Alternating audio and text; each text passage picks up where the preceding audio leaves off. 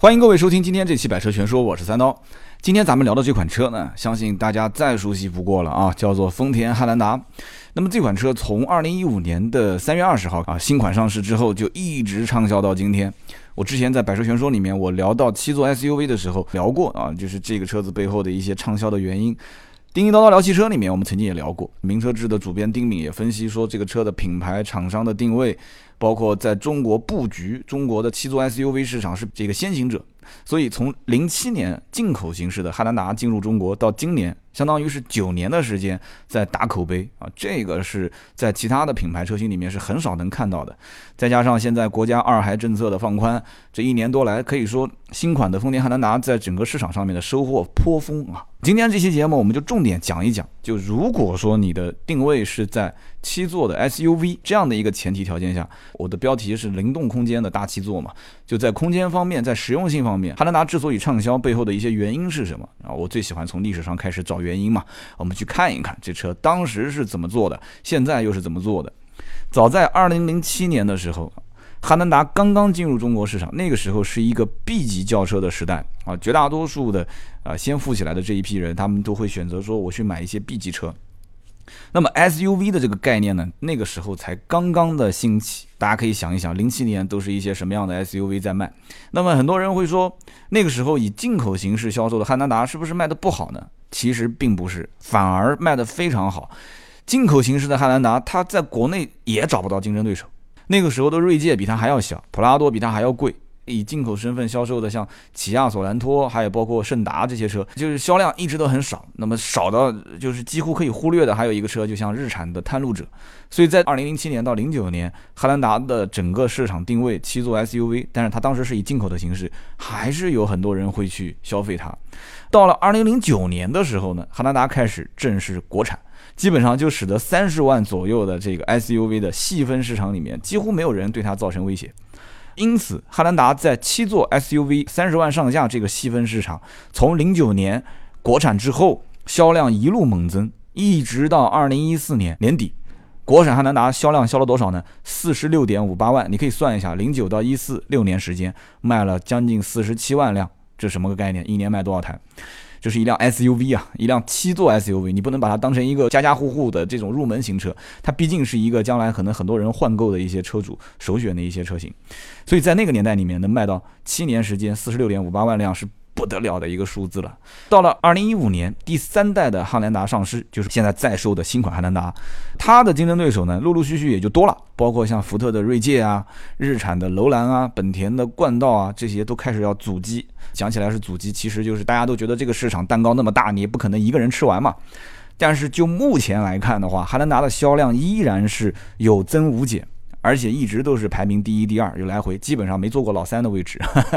那很多城市里面呢，甚至夸张到连 4S 店的展车都卖掉了啊，就仓库里面根本没有库存，所以火爆程度可见一斑啊。按道理说呢，时至今日呢，七座的 SUV 可选择的面也不少了，但是大多数的客户为什么会把汉兰达作为在这个级别里面的一个首选？所以这期节目我们不但要聊一聊，就是汉兰达它的一些车型自身的亮点，它的实用性，我们也要说一说这个车除了自身产品吸引人以外，其他的一方面，丰田品牌它的战略布局以及这个市场老百姓到底是以什么样的理论去推导，到底该买什么车，我们可以去聊一聊。大家也可以，如果真的想买七座 SUV 的话，对号入座一下啊，看看到底属于哪一方面。两千年问世的汉兰达第一代车型没有引入到国内，是在国外卖的，所以大家呢可能对。第一代汉兰达是比较陌生的，它当时主战场是在北美地区啊，大家可以稍微了解一下就知道，就是美国人本身喜欢开一些大车嘛，至今为止你到美国去。租车你很容易也能租到汉兰达这样的车，因为确实很多美国老百姓都喜欢开这种相对来讲比较舒服的、返修率又低、口碑也比较好的车型，把它作为一些租赁用的车，大家也很开心嘛。你开起来也不用太烦心。那么当时第一代的汉兰达在北美也是更畅销的 SUV，销售量是多少呢？累计超过七十八万辆。第一代车型的车身长宽高是四米六八一，一米八二六，然后一米六七九，这是长宽和高度。轴距是二七幺五。你和现在的长宽高比起来的话，那现在的尺寸比以前要大多了，现在已经四米八几了。所以第一代的丰田汉兰达当时出自的是丰田 K 平台，了解一点的都知道 K 平台啊，也是非常成熟的一个平台。整个设计理念呢，偏舒适。不是太讲究车什么犀利的操控、澎湃的动力，它对这些东西呢，相对来讲做了一些舒适性的优化。那么到了第二代的汉兰达，零七年在美国亮相之后，迅速以进口形式在国内销售。我觉得它动作非常快，很多品牌都是这样，在国外亮相完之后。哪怕就是以进口形式进入国内，基本上也要等个半年，甚至等个一年。但是当时的进口汉兰达等不及了啊，也能想象得出，厂商也很清楚，就是中国的七座 SUV 市场还是一片蓝海啊，尽早的进来抢住这个市场是很关键的，比较有长期的眼光。零九年的四月份正式在国内上市，进口的形式。那么这个第二代的汉兰达比第一代车身尺寸更宽、更大、更高，长宽高分别是四米七九五、一米九一零、一七六零，轴距是二七九零。刚刚讲了，第一代是二七幺五，也是加长了嘛。嗯，但是你因为 SUV 很少能听到什么 L 嘛，它这个不算是汉兰达 L 啊。第二代的汉兰达是在内部空间方面下足了功夫啊，包括座椅的灵活多变，就是各种组合式。也实现了一个车厢前后空间的衔接。然后加上各种座椅的多变的形式，所以第二排和第三排座椅它可以形成一个折叠平放。那么动力方面呢？第二代的汉兰达搭载的3.5升的 V6 发动机，还有一个2.7升发动机。到了第三代，这个2.7升发动机也被进化成了 2.0T 嘛，大家都很清楚。其实第二代在空间方面下的功夫，这算是一个优良的遗传基因啊，传给了第三代。这也是第三代为什么能热销的原因啊，在空间方面是下足了功夫。到了第三代的汉兰达，也就是我们现在看到的。二零一五年上市的这一代车型，大家会发现，哎，这车的外形开始变得比以前要更加年轻，而且设计呢更加动感。厂方的说法叫做冲击力很强的外形设计。这个时候你会发现，这个车车身的长度跟宽度都增加了。但是高度略微降低了一些，就是变得更运动了嘛。那么长度方面增加了六十毫米，宽度增加了十五毫米，而且在同级别当中，你看它的乘坐空间也是做了优化。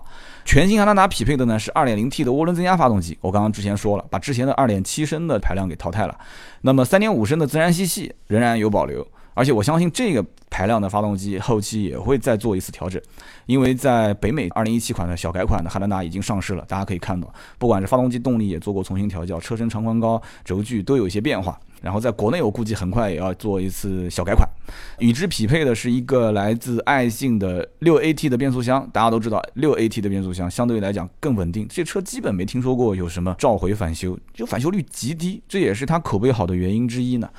那作为主力销售的 2.0T 车型，这个车型的发动机其实跟雷克萨斯的 NX 的 2.0T 发动机不仅仅是在马力上和扭矩上，你都能看到是相似的，而且都优于之前汉兰达车上用的那个2.7升的自然吸气，在经济性，也就是省油方面。也是有了很大的提升，因为很多车主都已经购买了嘛，网上都有评价，你可以去看一下，整体口碑是相当不错的。内饰方面，豪华感和实用性也是做了大幅的提升，这一点毋庸置疑啊。作为一次可以讲是战略型的车型，丰田在中国布局，不管是从啊中型车、紧凑型车、中大型豪华型，还是这个七座的 SUV，这个是一个非常非常重要的车型，只能成功不能失败。目前来看也是成功的不像不像样了，卖的非常非常好。在回看现在汉兰达的三代车型，汉兰达它做的就是细分市场，就是牢牢的抓住七座 SUV 消费者的需求点，它定位非常明确。现在都说什么呢？你上打谁，下打谁，然后你这个最后谁都没打过。就直白一点讲，它就是一个不断追求优化空间，然后舒适性，就在这两方面下功夫的一个城市型的七座的 SUV。他也不会去说，我这车追求啊越野性能多么多么强啊，还是说这车操控性怎么怎么好，我就追求它的灵动的空间，还有它的啊乘坐的舒适性和驾驶的舒适性。虽然说呢，这个车第一代车型没有进入中国，但是我刚刚也讲了，它在北美这么惊人的销量啊，七十多万，包括它的良好的品质，所以让口碑传播啊成为这种车型的一个传播渠道。基本上也很少看到汉兰达在打太多的广告，在中国市场，从零七年第二代进口到国内。然后到很快零九年国产之后，在中国老百姓的口碑当中，也是建立了几乎是其他竞争对手无法去匹及的一个优势。那么第二代车型呢，大家也知道，就是虽然说讲起来第三代变得更加运动、更加年轻、更加动感，但是第二代车型今天回看还是觉得说那种设计平衡的美感还是很大气啊，外观也不错，内饰空间那种居家的氛围也不错。所以呢，当时两点七排量卖的也不错，三点五呢，说实话大排量在国内它也没有指望说销售太多，但是也有人会冲着三点五的这个排量去。整体来讲，燃油的经济性还不错，丰田的车子省油嘛，很多人都会这么讲。那么国产之后呢，性价比。是这个车子迅速抢占市场的一大优势。这一次的汉兰达之所以卖得好，除了起步配置比较高。定价定的相对合理，包括这个车整个七座 SUV 市场上，它本身口碑积攒的也是非常好，这三点都是这个车卖的好的原因之一。第三代汉兰达对于以前二代汉兰达当中，比方说像发动机啊这些，也不能说是不足吧，还能改进的地方都是做了一些改进，包括外观我刚刚也讲了，包括内饰都做了一些改进，所以呢也是相当于顺应了很多消费者的一些意愿。车是好，但是呢我觉得老款可能有点外形设计、内饰设计跟不上时代了，所以这次一改款。一下子大家都觉得说，哎，这不就是我心目中想要的那种感觉吗？汉兰达作为在国内第一款的啊中大型的 SUV，就是讲当年啊，其实它不仅仅是凭宽大的空间和这个舒适性，包括性价比啊，它可以获得中国的市场的就老百姓的一个口碑嘛。你把它说成同级别标杆，其实也不算为过。但是更重要的是，就丰田的口碑其实靠的哪几款车在传播呢？其实。不仅仅是汉兰达，包括像卡罗拉这种车型，都是口碑非常好。就老百姓基本上就是除了一部分说，哎，我就只认定其他某些车型，除此之外我不买的，就这一类人除外。大多数就是真的是横向比较，用产品本身的口碑、质量、性价比来比的人，大多数都会在这个里面用口碑去传播。大家会发现，其实日系车的更新换代是非常频繁，为什么呢？就这一点，我觉得大家要注意，隔个两三年啊，甚至现在更快，可能一到两年，他会做一次，可能是小改款啊，中期改款，然后再最后做一个大改。那么他这种改款是干嘛？是在之前收集到很多消费者的需求点。然后他们会觉得说，哎，好像是的。我当时在设计的时候，人都在变，消费车型的这些年龄层次也在变，所以在人性化啊，在空间细节方面都需要提升。汉兰达为什么会成为很多的一些车型都需要去追赶的目标？就说，我要超越你，销量不讲说啊，比你多多少，至少打平吧。很多人都希望能做到这一点。讲白了，要看一看自己车型，首先。换代的频率有多高？然后改款车型当中，对于以前的老百姓真正提到的那些啊不足的地方，是不是做到改进？还是说工程师就自己埋着头在改，也不听市场的这些需求？这比较有意思的一点就是我讲到关于哈针对中国市场的这种改变啊，国外的汉兰达是有八座版本的，国外是二三三的布局，第一排嘛主驾驶、副驾驶，这个没办法两个座椅，但是到了第二排是三座。这个很容易理解，是一个连在一起的，对吧？三个座椅，三个头枕。然后国外的第三排其实也是三个头枕，但是在国内把第三排的中间座椅的头枕和安全带给去了。那有人说啊，这不就是减配吗？这个不算是减配，我跟你说了你就知道了。在国内有一个规则是什么呢？中国的消费者。如果想要享受每逢节假日高速公路免费的话，大家记住那句话是怎么说的？说只针对七座以下的小轿车，听懂了没有？如果把头枕跟这个安全带给你安上，那你就变成了一个八座的版本啊！对不起，八座版本你就不享受这个政策了。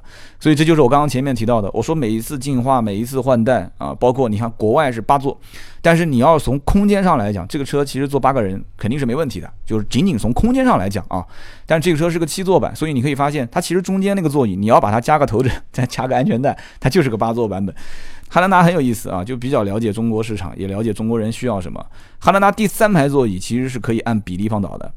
有人讲说这不很正常吗？这也要说，哎，这可以稍微说一说，为什么呢？曾经有很多人问过，SUV 七座跟 MPV 七座，其实我今天在讲整个这一期节目的大前提就是，如果你真的是看中了七座的 SUV，你觉得说我要在这里面去挑选的话，怎么去选？那么这个过程当中，我觉得你在。选择 SUV 还是 MPV 的时候，你可以再加一个观点去坚定一下 MPV 的车型。大家想一想是什么布局啊？MPV 是二二三，绝大多数百分之九十以上的 MPV 都是二二三的布局。你要知道，我刚刚讲的这个 SUV 是什么？七座是二三二。有人讲二三二跟二二三有什么区别呢？二二三的布局就是前排是主驾驶、副驾驶两个，中间是两个座椅。然后有一个过道可以走到第三排，还挺方便的。但是，一旦要坐五个人的时候，那你第三排座椅是一定要启用的。但凡是把第三排座椅给启用的话，后备箱的空间相对来讲是比较小的。而且，你像 MPV 很多车，第三排座椅要不就是整体放倒，要不就是整体要使用。所以，MPV 如果用第三排的话，后备箱的空间会缩小到非常非常可怜的一点点的面积。你想想看，你多人出游，你总不能空着手吧？所以在行李的放置方面，我觉得你要满足就坐七个人的话，那载物方面是有问题的。所以这里面就提到了像二三二布局的汉兰达，最后一排它还可以在四六分。比方讲坐了五个人，那就第三排可以不用了嘛。那你要如果坐六个人呢，可以仅仅放倒一侧的座椅。哎，我觉得这个挺实用的。所以你坐六个人的时候放倒一侧座椅，你还是可以增加后备箱的空间。而且确实，这个车后备箱的空间，你要如果把第三排彻底放倒的话，那就有人讲叫移动的小客厅啊，真的是大啊。这一点我不吹牛，大家自己到 4S 店去试驾，自己去体验啊。我在节目里面也曾经提到过的，买 SUV 跟买 MPV 的人群，其实它的出发点也不一样。看中七座 SUV 的人群呢，他看中的是什么？是 SUV 那种，就给人感觉哦，很很敦实、很安全、很可靠，然后空间又比较大，通过性好，然后外形也比较时尚。如果选择 MPV 的人群呢，更多把它当成是一辆工具车，就觉得说我可能会频繁的超过五个人出行。我可能会频繁的去跑一些中长途，啊，所以他会觉得说看重的是什么？是实用性。他对于什么外观是不是时尚啊，啊，内饰是不是够精致啊，是不是豪华，或者说功能性是不是多样化，这些要求都不高。所以为什么 MPV 最入门的配置卖得非常非常好，就是这个原因。企业嘛，对吧？单位买一辆车，然后平时满足五人以上的长途出行啊，大多数就是这样。所以呢，SUV 的。这种七座的人群和 MPV 的人群差别还是比较大。现如今呢，很多的 A 级车车主啊，就是以前买了十来万的或者是十万左右的这些车主，那么现在基本上多年之后开始陆陆续续想换车了。我曾经提到过一个概念，叫做换车的理由，就是刚开始是出于理性的，但是真正刷卡的时候是出于感性的。这一点大家好好想一想，什么叫出于理性呢？它的出发点。大多都比较一致啊，比方说什么性能不如当年啦，那有人会觉得说我的空间啊感觉不太够用啦，还有人会觉得说，哎，我的社会地位啊，我的经济实力在增加啊，我的车型是不是可以稍微的换一换，往上够一够啊？包括有的时候家里面说我老婆怀孕了，马上二胎，我前面也提到过的，所以我觉得五座车不够了，很多人都是这样，就趋于理性的出发点想换车，最后是感性的刷卡。那么这一类人群，其实在换购的时候啊。你看啊，在国内，大多数都是选 SUV 车型。之前我在节目里面也多次提到过的。那么，在中国整个这样的一个汽车消费市场环境里面，这已经不是什么需要再反复证明了，这不争的事实。现如今，超过四米六的 SUV 就已经开始有七座版本了。你更何况我刚刚讲的汉兰达这种已经四米八几，都快到四米九的车型了。消费者习惯性的是什么？就是在看这种 SUV 的时候，一看车身长宽高，他就会问说：“哎。”你们这个 SUV 的版本里面有没有七座版？这是一个就已经习惯性的一个大的趋势，这也是很多竞争对手很头疼的问题，就是因为在七座的 SUV 领域，汉兰达的名气实在太大啊，就像一座山一样挡在前面啊。你仅仅大也就算了，我前面提到的就是定价的问题。为什么说这次汉兰达的定价，很多人说还不错啊，就不算特别贵，然后大家都觉得也很合理，不仅仅是因为有以前老款的车型做参考。啊，以及现在的在售的同级别车型做参考。同时，你要知道，二零一五年丰田公司发布的一个信号叫做二次定位。什么叫二次定位？二次定位就使得汉兰达它全系车型在中国市场的价格政策发生了一个变化。它以前的定位是对标像大众这些就第一梯队的车型，现在它不去对标了。他觉得说，我现在应该是看清自己，然后借助每一款车型的新车的换代。我开始给我的竞争对手设置价格门槛，啊，其实不仅仅价格门槛，就是性价比嘛，包括配置、长宽高，给它竖标杆，我给门槛拉得很低，啊，我我让你向我来靠齐。换句话讲，在全球，丰田也是销量排名第一嘛，设置门槛这一招其实是挺强悍的啊，就直接把大家拉进了一个红海啊。汉兰达就是一个最明显的例子。这款车呢，除了空间上灵活多变以外，它畅销的这个原因，我刚刚就反复提到了，价格亲民。你想，二十到二十八万的合资紧凑型 SUV，二十八万到三十三万的合资啊，包括进口的中型 SUV，这里面有很多的人群是摇摆不定的，就他不知道到底该怎么选，反正他预算大概在三十上下，摇摆不定。汉兰达这个车一上市，大家会觉得说，哎，二点零 T 和雷克萨斯 NX 同款发动机，六 AT 的爱信变速箱，中高配还有四驱版本，价格又是锁定二十四到三十三万的区间。之前又有个那么多年，零七年到一六年九年的口碑积累啊，上网看看评价，再听听身边的老车主的说法，收割这一部分摇摆不定客户的订单，基本不成问题啊。新的汉兰达这个车型一上市，从二零一五年三月份，它在配置上面做升级啊，然后再全面拉高这个细分市场竞争的门槛，增加了一些配置嘛，大家看到了对吧？什么盲点监测啊。预碰撞安全啊，自适应巡航啊，车身稳定系统啊，还有一些日间行车灯、发动机启停，这些都标配嘛。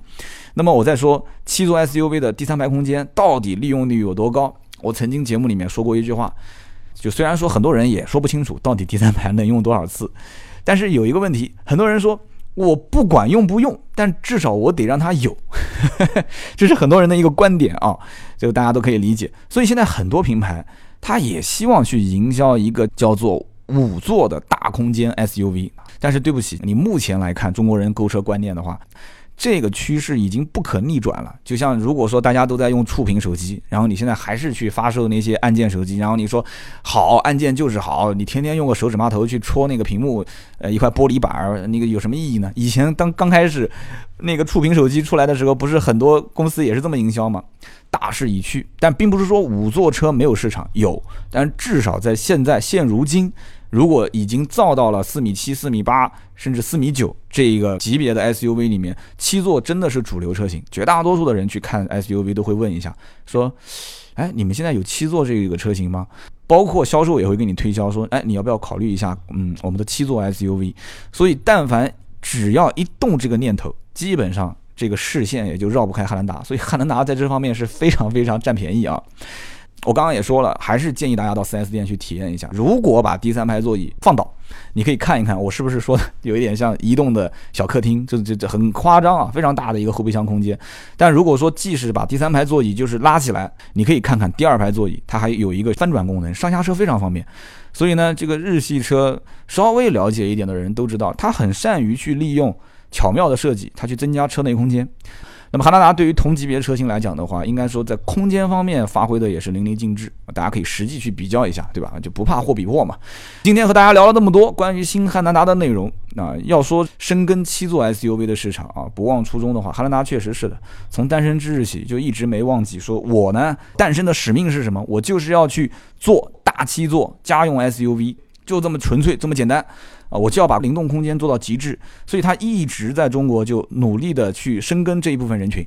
那么现如今来看的话，虽然说竞争对手也是很多嘛，但是无论对手的产品竞争力有多强，至少在目前来讲，凭借多年的这种老用户的口碑积累，包括你像丰田，就是也不怎么打广告，就是靠一辆一辆的卖，然后一个一个老车主去推荐。那么在未来，我个人推断啊，汉兰达持续热销也是一个铁定的答案。我也是希望竞争更激烈嘛，但是好的产品就是好的产品，大家还是可以去多多去 4S 店试驾试驾，也可以登录丰田的官方网站去看一看这个车官方是怎么去定义的，官方的一些数据啊，以及官方提供的一些相应的测评报告。那么好，今天这期节目呢就到这里，我们下一期节目接着聊，拜拜。